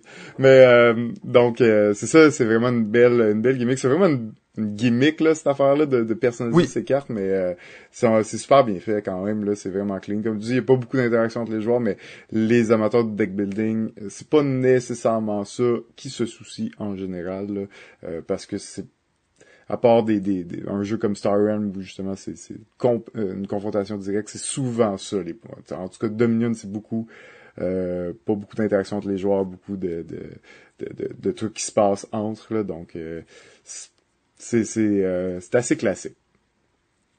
Absolument. Numéro 4. Mon numéro 4 est le jeu euh, Vendredi. C'est un jeu euh, de l'auteur Friedman Freeze, sorti en 2011. la particularité de Vendredi, c'est que c'est un jeu solo. Alors, on va jouer ben, tout seul au jeu dans le but de d'essayer de, de aider euh, Robinson euh, Crusoe à s'en sortir sur son île déserte. On est vendredi, en fait, l'acolyte de Robinson, qui va l'aider dans ses quêtes et dans ses euh, périls sur l'île, dans le but de devenir plus fort et de, de réussir plus ses, missions et donc remporter la partie lorsque les pirates vont arriver et ben, être prêtes pour l'attaque des pirates. Donc vraiment original comme jeu, c'est un jeu dans lequel ben oui, c'est un jeu solo, c'est un jeu patience si on veut.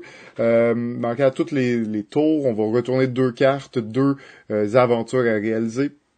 On va en choisir une des deux, l'autre va retourner dans le paquet et ensuite on va piger des cartes de notre propre paquet de cartes. Si on réussit l'aventure, ben l'aventure, il y a comme deux côtés euh, à la carte, ben on va la mettre de l'autre côté et elle va devenir, elle va rentrer dans notre paquet, elle va améliorer notre paquet de cartes, va nous donner plus de force ou donner des, effets ou des pouvoirs différents. Euh, par contre, si on échoue, euh, ben la carte, on ne la récupère pas, elle retourne dans le paquet de d'aventures à réaliser et on va passer à la prochaine aventure. L'affaire, c'est que notre but, c'est quand même de passer à travers le paquet d'aventures parce que euh, ça va être ça qui va nous permettre d'avoir des meilleures cartes, de s'améliorer. Euh, il y a trois phases de jeu et à la fin de la phase des trois phases de jeu, il y a les pirates qui arrivent puis il faut vraiment être prêt pour eux parce qu'ils sont assez euh, intenses et violents. C'est pas un jeu facile, c'est un jeu, ça prend beaucoup de parties avant de bien comprendre comment on peut réussir à gagner. C'est vraiment pas un jeu qui est facile au niveau de la difficulté. Euh, et au niveau des mécaniques, ben c'est, pas le jeu le plus intuitif, mais euh, qui est pas trop compliqué non plus. Vraiment intéressant, superbe jeu. Euh, c'est vraiment un bon défi. J'aime beaucoup ce jeu. J'ai joué quand même plusieurs reprises. J'ai pas gagné beaucoup, mais c'est vraiment en, jouant plusieurs games, en comprenant les qu'est-ce qu'on doit faire, carte est bien bien à récupérer plus tôt ou pas. C'est la partie qui va nous aider à pouvoir passer à travers euh, le jeu. Donc euh, vendredi, euh, mon numéro 4. oui, en fait, vendredi, Friday, c'est selon moi un des jeux où la mécanique de deck building est la plus intéressante, en fait, dans laquelle tu le plus l'impression de bâtir quelque chose, quelque chose de concret qui est comme ta propre vie et tes propres aptitudes. Euh, je pense que c'est vraiment un incontournable dans le genre euh, deck building. Ouais, ben c'est ça. c'est, vrai que c'est particulier. J'aimerais vraiment ceux qui, qui utilisent cette mécanique et ce jeu et le mettent à plus qu'un joueur. Euh, j'avais, j'avais pas vraiment vu ce genre de mécanique-là. C'était, on appelle un deck building, même si c'est quand même assez différent des autres, mais il y a encore ce principe de base où quand tu une carte, elle va dans ta défausse, ça prend un certain temps avant, avant que tu puisses la jouer. Euh, L'achat de cartes dans ça, c'est vraiment ça la grosse différence, c'est qu'il n'y a pas de marché. C'est, t'as, as choix une, deux cartes. Si tu fais, tu choisis une carte, tu réussis pas, ben tu l'as pas. Faut euh, c'est pas aussi facile que juste de bah j'achète celle-là j'achète celle-là. Il faut quand même que tu euh, connaisses bien les cartes que tu as dans ton paquet. C'est ça qui va réussir euh, qui va t'aider là, à, savoir si tu peux réussir ou pas un certain défi. Vraiment vraiment original hein, comme tu dis ouais mécanique magnifique. Puis tu sais au début on disait justement il y a pas beaucoup de jeux qui ont comme sans nécessairement là ajouter la mécanique de deck building dans un jeu plus gros, mais des jeux qui sont exclusivement des deck building, il y en a pas beaucoup qui ont poussé les limites et tout ça. Euh, vendredi, il fait vraiment partie de ceux qui l'ont fait en fait. Là. Ouais, ben de si on connaît un petit peu l'auteur, euh, ce n'est pas surprenant d'ailleurs. Non, c'est ça, exactement. Fried, euh, Friedman Fries il est reconnu pour pousser les limites. Mon numéro 4, en fait, se retrouve sur la liste de GF un peu plus haut. Numéro 3. Eh bien, mon numéro 3, c'était le numéro 4 de Simon, et c'est le jeu Star Realm. Oh oui, Star Realm, on en a glissé un petit mot tantôt. Ouais, exact. Bon, on en a déjà quand même parlé beaucoup, jeu à deux joueurs aussi, on l'a mentionné. Euh, c'est pas pour rien qu'il se retrouve dans cette liste de deck building. C'est euh, dans les jeux qui m'ont réconcilié un petit peu avec le deck building. J'étais pas nécessairement un gros fan de, Dominion, de Thunderstone non plus quand ils sont sortis, mais euh, on dirait que Star Realm, on, dirait qu'ils m'ont remis euh, ok avec les deck building, puis j'ai euh, j'ai pu accepter là, que c'était vraiment une belle mécanique de jeu et voir un petit peu là, pourquoi les, les gens l'appréciaient autant.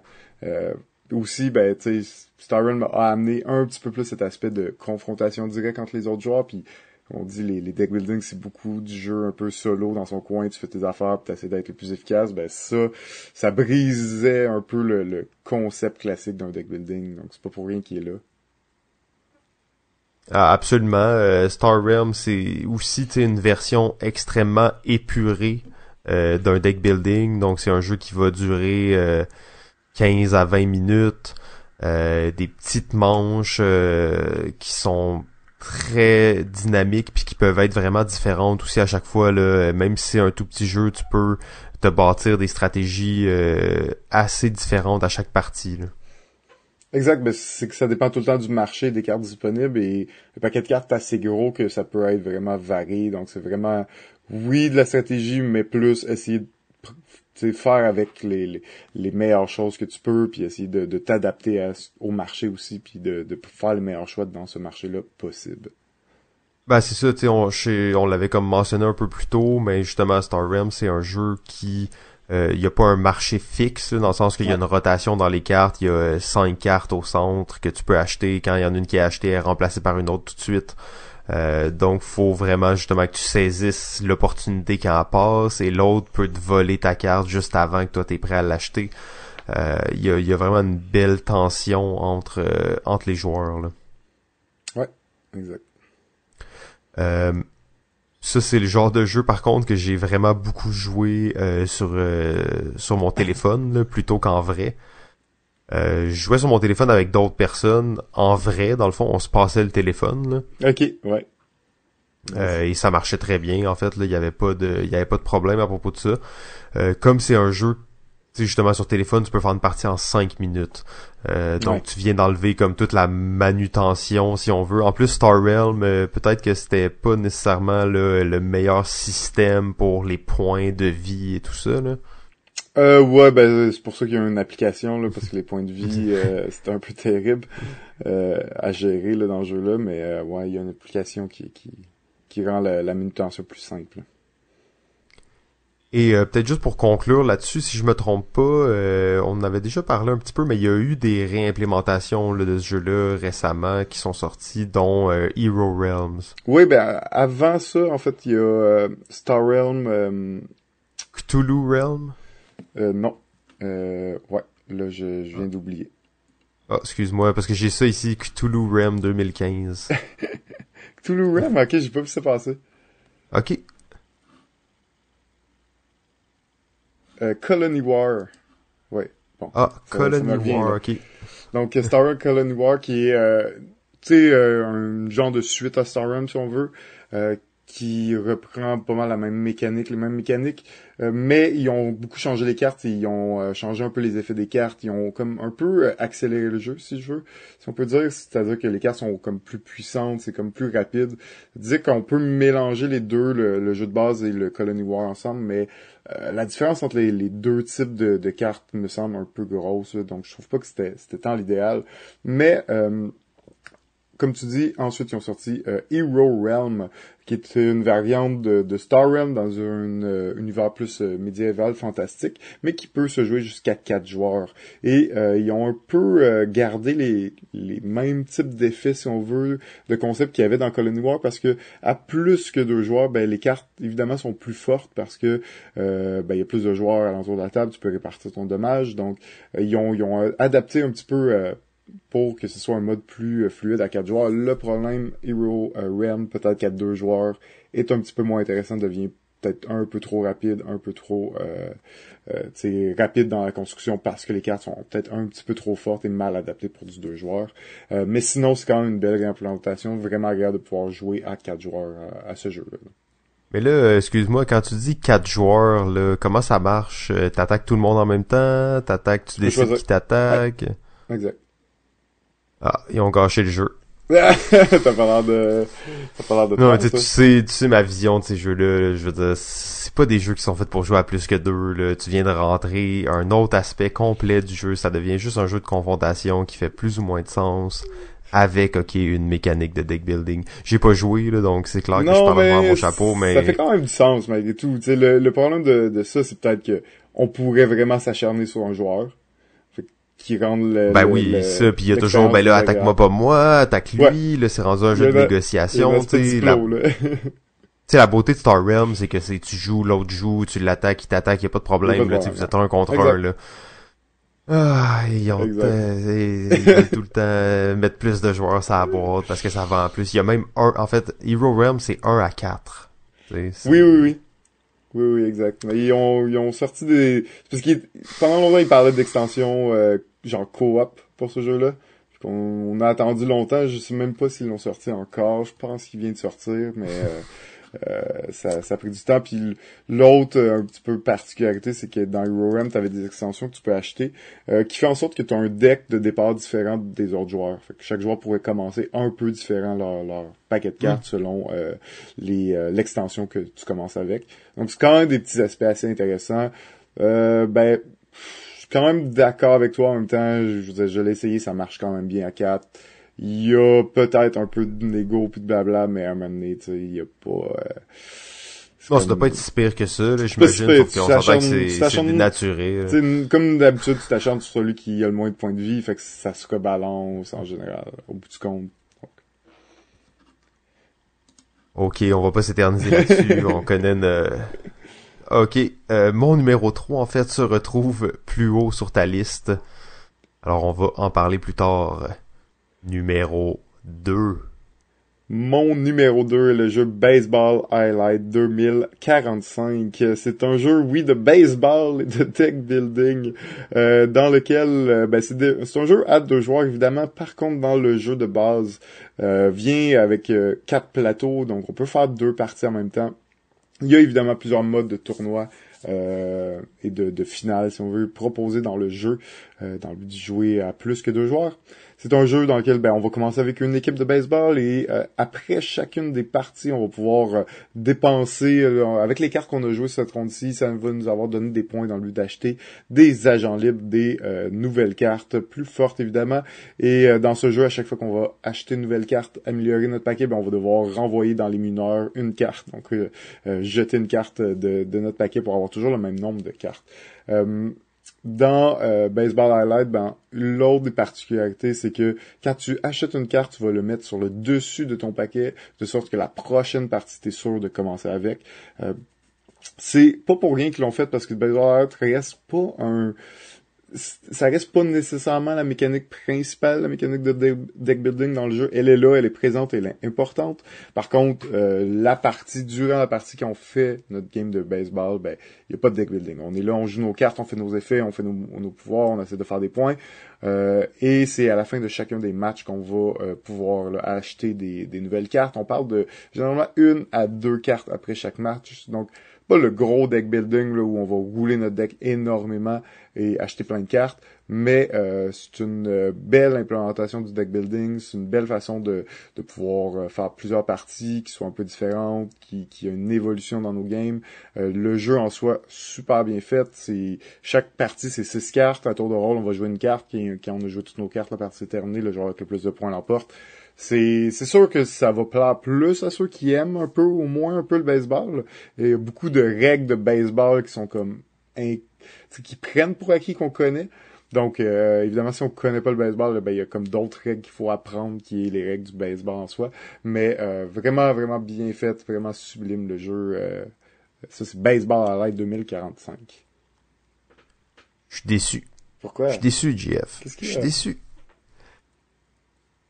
C'est en fait c'est un excellent jeu, c'est clair, mais là, tu sais, un deck building, on, est loin d'un deck building. Voyons donc. Voyons donc, on n'est pas si loin que ça. C'est un deck building, il y a ça. C'est un élément majeur. C'est peut-être pas la mécanique de jeu, mais elle est majeure. Elle est majeure. En fait, elle est elle est majeure si euh, si tu joues un gros tournoi, c'est clair que là tu vas vraiment sentir que ton deck se raffine à travers les parties. Mais euh, si tu joues juste euh, les parties de base, là, tu changeras pratiquement pas ton deck. Non, mais euh, c'est parce qu'on n'a jamais joué au vrai mode, le toi et moi ensemble. Mais le vrai mode, c'est que si on se fait une game toi et moi, on va, on va se faire comme... Euh, tu sais, on va se faire comme quatre games de saison, puis en plus on, va se faire une série mondiale après, tu sais. Ok, fait qu'on va arriver à peu près au même au même deck final que si on fait un gros tournoi avec ça, dans, dans le sens que dès que tu fais comme 6-7 games, ton deck est terminé. Là. Exact, tu passé à travers un peu les cartes, t'as, t'as renvoyé d'un mineur toutes tes, tes, moins bonnes cartes. Comme c'est juste qu'on l'a jamais vraiment joué, le mode de base. On faisait une game comme ça pour l'essayer, mais c'est pas ça le mode proposé par le jeu. Ouais, c'est vraiment un bon jeu de end management, un hmm. excellent jeu de baseball. Euh, c'est un deck building correct. numéro 2, numéro 2. Euh, donc, mon numéro 2, et on va rester dans la même thématique, il s'agit de Blood Ball Team Manager, euh, qui est un jeu en fait de Fantasy Flight sorti en 2011. Euh, alors on va, c'est bien entendu issu de l'univers de Blood Bowl, qui est un jeu de miniature qui date, je sais pas trop, des années 90, possiblement 80-90. Donc qui est un jeu de football avec des miniatures. Et là, on va être dans le fond le gérant d'une équipe de football. On va bâtir notre équipe à travers les cartes. À chaque semaine, le jeu est séparé en plusieurs semaines. on va jouer des parties et on va aussi jouer dans des tournois. Euh, donc, on va vraiment bâtir notre équipe au fil des semaines et le but ultime du jeu, c'est d'avoir le plus de fans possible. Euh, faire des points, c'est euh, ben, faire des points, c'est faire des fans parce que gagner des parties veut pas nécessairement dire que tu vas faire des fans. Tu peux, tu il y a des personnages que c'est des, des gros orques puis quand ils ils détruisent quelqu'un, en fait, ils vont ils vont avoir plein de fans. donc il y a plusieurs façons d'atteindre la victoire dans ce jeu-là. Euh, plusieurs races aussi. Toutes les races sont assez différentes. Je crois que dans le jeu de base, il y a six races. Euh, toutes des méta très différentes, euh, des, des, des, synergies vraiment variées. Excellent jeu en fait, jeu de cartes. aussi une des particularités de ce jeu-là, c'est que c'est quand même un jeu de cartes de confrontation sur lesquels on va jouer des matchs contre seulement un joueur à la fois, mais le jeu se joue très bien. Euh, jusqu'à quatre joueurs. En fait, d'ailleurs, selon moi, c'est le meilleur mode, le meilleur nombre de joueurs, c'est quatre pour jouer à ce jeu-là. Euh, donc, tu vas jouer contre différentes personnes sur différents matchs. Tu vas peut-être pas jouer exactement le même nombre de matchs que les autres euh, les autres joueurs, tout dépendant de as décidé d'investir comment tes cartes. Blood Ball Team Manager de Card Game. Ouais, on parle bien du, du card game là, parce que c'est pas le, jeu de plateau qui, qui, est plus connu, parce que le, le card game est pas si connu que ça. Euh, non, effectivement, c'est c'est un jeu qui est euh, sorti dans la dans l'époque des euh, des où les deck building toutes les deck building de cette époque-là sont sortis donc début des années 2010 là, il y en a eu une grande variété. plusieurs étaient assez génériques là, on en parlait un peu tantôt. Je trouve que celui-là il sort pas mal du lot là en amenant beaucoup d'autres mécaniques à l'intérieur du deck building. Ouais, puis euh, des jeux de sport, il y en a pas tant que ça malgré tout. C'est toujours euh, quand même agréable de voir euh, des bons jeux de, de sport sortir. Oui, absolument. Dans le fond, c'est quand même fou que les deux, on avait en numéro 2 un jeu de sport. c'est oui, effectivement, je pense que les deux, on est des, des fans de management de sport, là, donc c'est le genre de jeu qui nous attire particulièrement. Là. Exact. Blood Ball, ben, ça fait un bon petit bout que j'ai pas essayé, que j'ai pas joué, là, mais euh, me semble que c'était, c'était assez le fun, là, les fois que j'ai joué, là. Numéro 1. Mon numéro 1 était le numéro 3 de Simon, et c'est le jeu Orléans. Alors, euh, numéro 1 pour un jeu qui n'est pas un jeu de deck building, mais bien un jeu de... Quoi? Pooch Building. ou de, Chip Building. Chip Token Building. D'un jeu euh, de plateau de stratégie dans lequel euh, les joueurs euh, vont devoir faire plusieurs choses pour améliorer leur village. Alors chaque joueur va avoir un plateau devant eux avec plusieurs actions possibles qui vont demander différents types de villageois. Les villageois, c'est nos jetons. Et euh, on commence avec les mêmes jetons, les mêmes types de villageois. À chaque tour, on va en piger un certain nombre qu'on va euh, pouvoir disposer sur les actions. Et euh, à tour de rôle, ben, on va faire nos actions. Les actions peuvent varier de faire des déplacements sur le plateau dans le but d'aller faire des, routes commerciales ou faire avancer dans différentes tracks dans le but de ramasser des ressources ou gagner des bonus spéciaux comme des machines, des trucs comme ça. Euh, et euh, ben, une fois qu'on les a utilisés, on remet ces jetons-là dans le sac, on brasse le sac, on pige des nouveaux jetons et ces nouvelles actions pour la prochaine ronde. Euh, évidemment, dans ce jeu, à chaque fois qu'on va faire des actions à un certain endroit, on va gagner des nouveaux jetons d'un certain type de villageois. Je pense qu'il y a peut-être cinq ou six couleurs de villageois. et c'est vraiment ces villageois-là qui vont nous permettre de faire des actions. Parce que certaines actions vont me demander un villageois blanc, un bleu, puis un rouge. Euh, donc si quand je pige mes villageois, je les, je les ai pas, ben je pourrais pas faire l'action. Par contre, je pourrais mettre mon blanc tout de suite là en me disant que si le prochain tour je, je pige ce qui me manque, ben je vais pouvoir faire l'action. Euh, assez euh, assez intéressant et original comme, comme mécanique. Je sais pas si tu veux dire un petit mot là-dessus aussi, Simon. Euh, ouais, ben tu l'as assez bien décrit. Orléans, c'est toi d'ailleurs qui m'avais présenté ce jeu-là. C'est un jeu qui m'a vraiment surpris je trouvais ce que ce que j'appréciais particulièrement de ce jeu-là, c'est le niveau de spécialisation que tu pouvais aller chercher. Donc, tu pouvais vraiment avoir un sac là, qui était très différent de celui des autres joueurs. Euh, je trouvais que ça c'était euh, vraiment cool de pouvoir se spécialiser puis avoir des actions que tu sais que tu vas pouvoir faire pratiquement à chaque tour alors qu'il y a des actions que tu pourras pratiquement jamais faire de la partie. Euh, je trouvais que ça donnait une belle euh, une belle profondeur au jeu où tu pouvais essayer des stratégies qui étaient très différentes. Là. Ouais, exact. Il y, a, il y a quand même, ça reste qu'il y a principalement peut-être deux façons de faire des points de victoire, mais euh, il reste que les stratégies pour faire ces points de victoire-là, les, les types d'options que tu peux faire, les types de personnages que tu peux aller choisir, euh, que tu peux aller t'acheter, va vraiment euh, vraiment peut être très différent d'une partie à l'autre. Il faut dire que aussi à chaque tour, il y a un événement qui va varier un petit peu euh, nos besoins, ils vont, va, peut-être un peu contrer nos plans. Euh, donc une belle variété dans le jeu. Il y a plusieurs extensions aussi déjà de sortie pour, pour le jeu Orléans. Puis peut-être la différence là, par rapport à la mécanique, par rapport aux autres deck building, c'est qu'il n'y a pas de il y a pas de, de, de discard dans, dans le fond. Tu sais, même dans, dans quand je parlais du jeu de Aquarier ou euh, dans tous les, les jeux de deck building, généralement quand tu joues tes cartes, ben tu les mets dans un discard pile et là tu vas piger de ta pioche et une fois que ta pioche est terminée, ben tu vas ta discard pile va devenir ta pioche. Mais dans le jeu là, il y en a pas de discard. C'est vraiment les jetons que tu utilises, tu les remets dans, dans la pochette. Euh, et tu pourrais les repiger le prochain tour. Mais dans le jeu-là, tu peux assigner des jetons à des endroits sans faire l'action. Fait que si une action te demande trois jetons, tu peux en mettre un ou deux. Tu fais pas l'action, mais au moins ces jetons-là sont pas dans, sont pas retournés dans la pochette, donc t'as pas de chance, t'as moins de chance d'épiger, donc peut-être d'avoir, d'aller chercher une diversité. Donc il y a comme plusieurs choses que tu peux faire pour essayer de, d'avoir les, jetons que tu as besoin au, bon moment. Il y a aussi un jeton qui est juste un joker, c'est quand tu vas le chercher, il te donne rien d'autre que juste ce personnage-là, mais quand même très pratique parce que tu peux le mettre n'importe où sur n'importe quelle couleur. C'est très très pratique euh, pour ça. Là.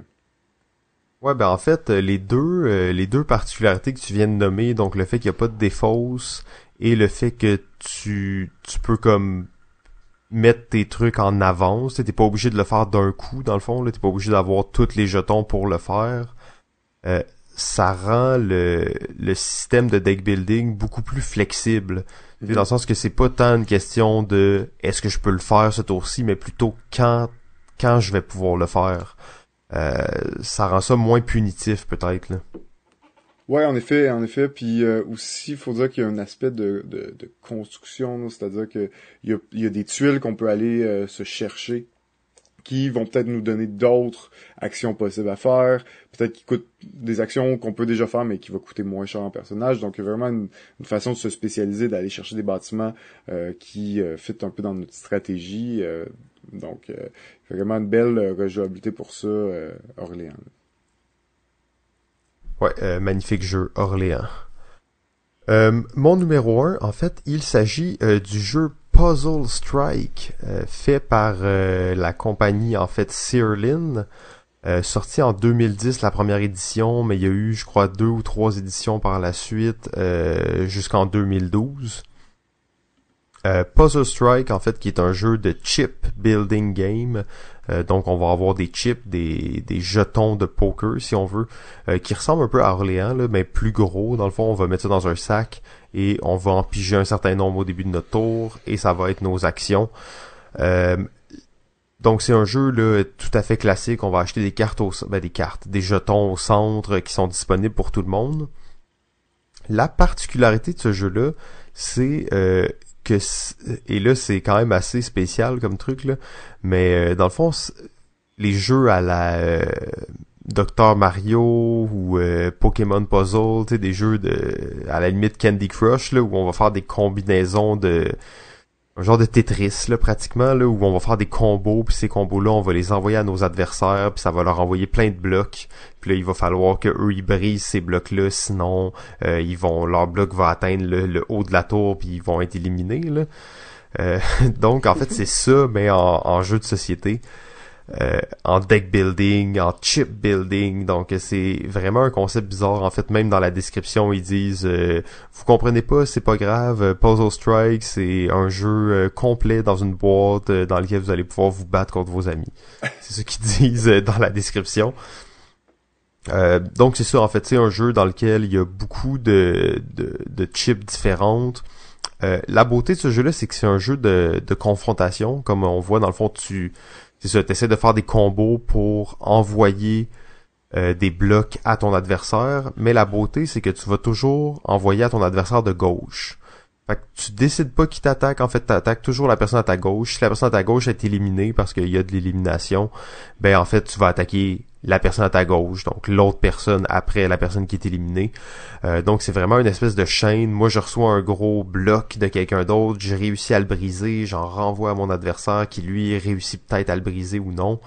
Euh, donc jeu assez euh, assez dynamique. À chaque tour, tu très actif parce que justement, tu vas piger des jetons qui vont te permettre d'aller acheter des cartes, mais aussi de briser des blocs. Donc c'est vraiment un jeu qui est basé autour du fait de briser des blocs.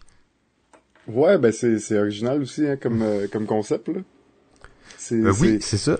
C'est pas très visuel, ça veut dire c'est très conceptuel parce que c'est des cartes que t'envoies là, tu sais, avec un chiffre d'un bloc dessus, mais euh, reste que le, concept est super bon, là, vraiment, vraiment intéressant.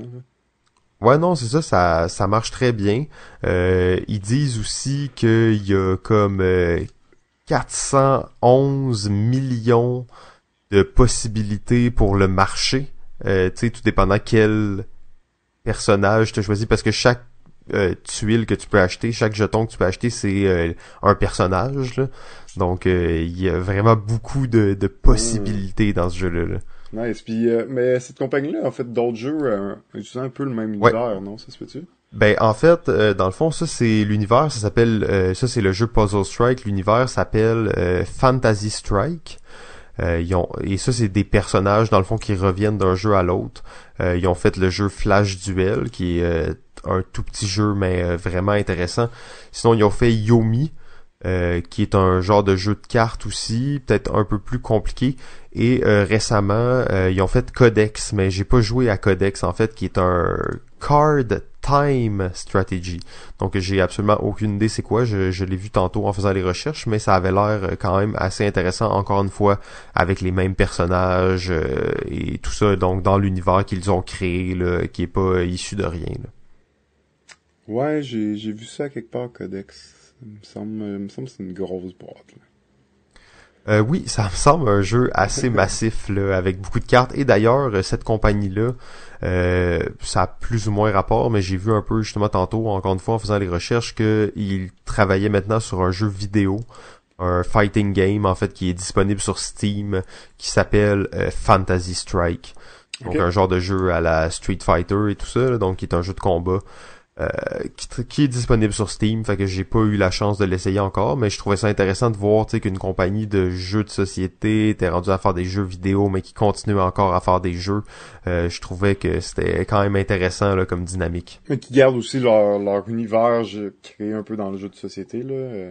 Ah ouais, ça, ça, j'adore ça. En fait, euh, je trouve que c'est vraiment une belle idée, là, parce que les personnages, tu les reconnais, puis ils ont chacun leur particularité, puis dans chaque jeu, ben leur particularité se traduit d'une façon un peu différente, mais tu sens que c'est toujours le même personnage quand même, là. Tu sais, il, il, a son archétype, puis dans le jeu, ben il se traduit comme ça, mais c'est c'est vraiment comme un beau travail de, de design, là. Ouais, ben j'ai plus joué à Flash Duel qu'à qu'à Puzzle Strike. Puis euh, il me semble qu'il y avait ce, ce concept-là, là, de c'était le fun de pouvoir revoir le même personnage dans une dynamique qui est différente, donc des pouvoirs différents, mais que tu peux quand même reconnaître et faire le lien et dire ah ben oui clairement ça, ça fit avec ce personnage-là, tu sais. Ah non, c'est ça, c'est, c'est vraiment cool qu'ils, qu'ils font ça. Euh, ma, ma seule peut-être critique par rapport à cette compagnie-là, c'est que euh, c'est des jeux quand même, eux, ils, ils ont une vision quand même, oui, ok, assez euh, familial du jeu, mais en réalité, ce, qui, ce que vise, c'est le public plus gamer. Euh, donc, pour viser ce public-là, il faut que ton jeu soit... Euh, quand tu as autant de personnages, puis ça, il faut que ton jeu soit très bien balancé. Euh, et ce qui se passe, c'est que Puzzle Strike en est un bon exemple. Ils ont sorti Puzzle Strike, après ça ils ont sorti une autre édition, puis après ça ils ont sorti une autre édition. Euh, donc, puis l'édition ne change rien à part le, le balancing. Euh, donc, euh, vient euh, tu sais changer quelques petites actions que certains personnages étaient trop forts peut-être. Euh, donc ça, je trouve ça toujours un peu dommage parce que tu achètes un jeu qui sort, mais là, tu sais deux même pas un an plus tard, il y a une autre version qui sort avec les cartes améliorées. Fait que toi, tu te dis, ok, je veux encore continuer à jouer sur cette version-là, alors qu'il y a une nouvelle version qui est sortie avec des, des valeurs qui ont été modifiées.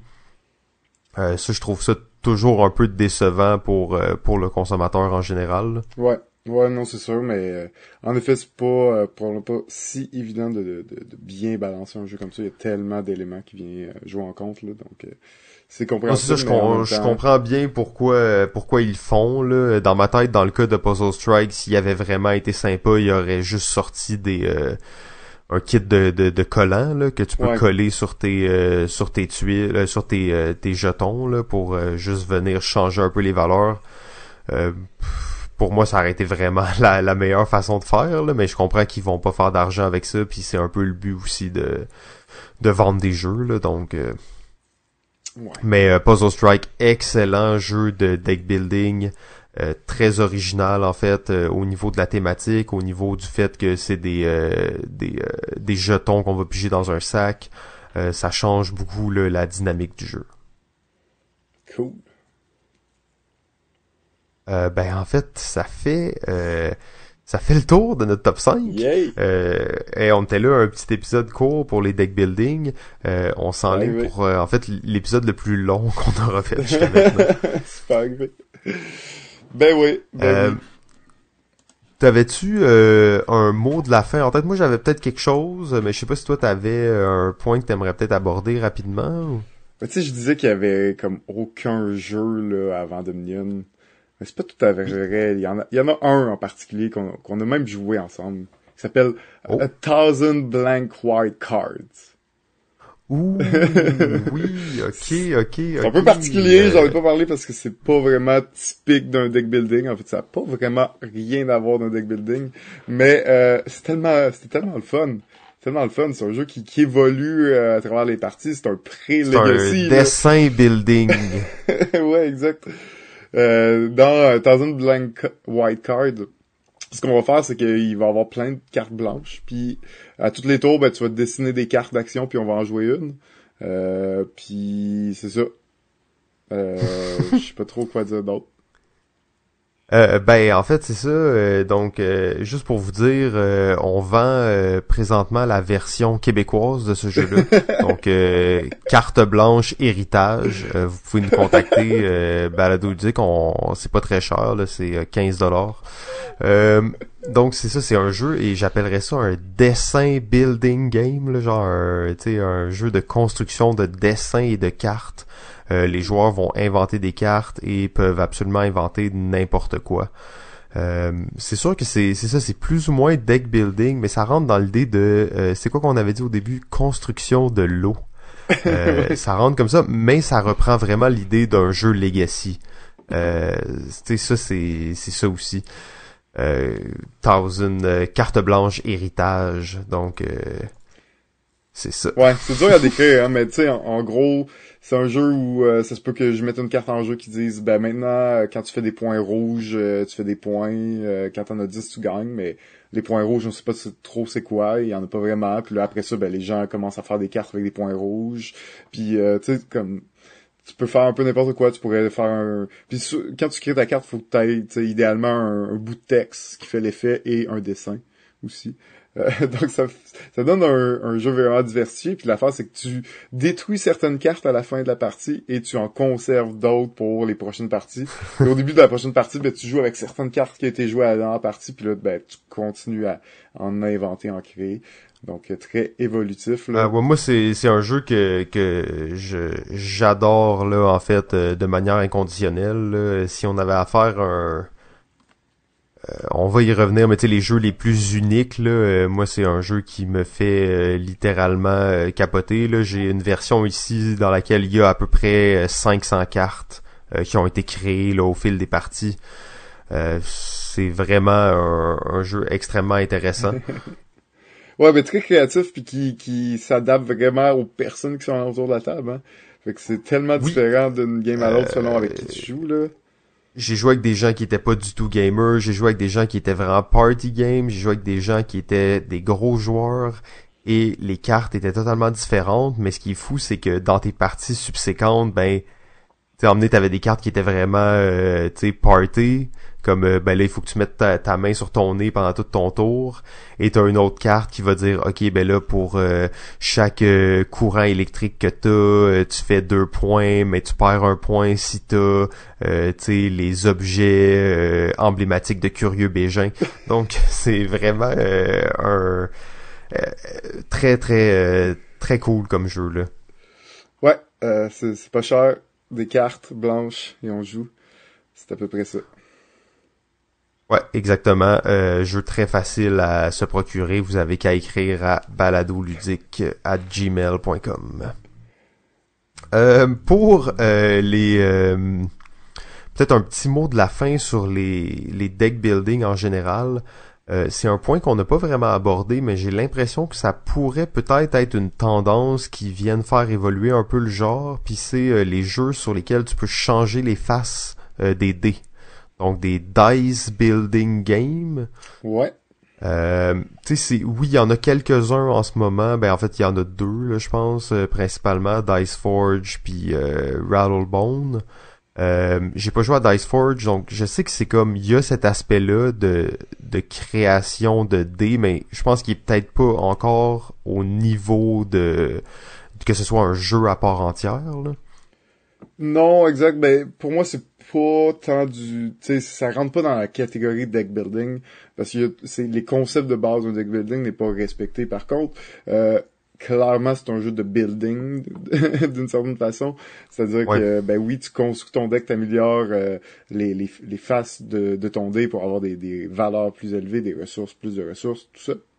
Donc une certaine forme de, de personnalisation de nos, nos, dés. Mais pour moi, ça vient un peu dans le style de jeu là où euh, ben tu vas euh, un peu les, les, souvent les jeux coop d'aventure où tu vas acheter des nouveaux éléments puis tu vas personnaliser euh, tu vas améliorer ton ça continue, ça continue. où tu vas améliorer ton personnage. Donc je suis pas sûr que j'appellerais ça un deck building.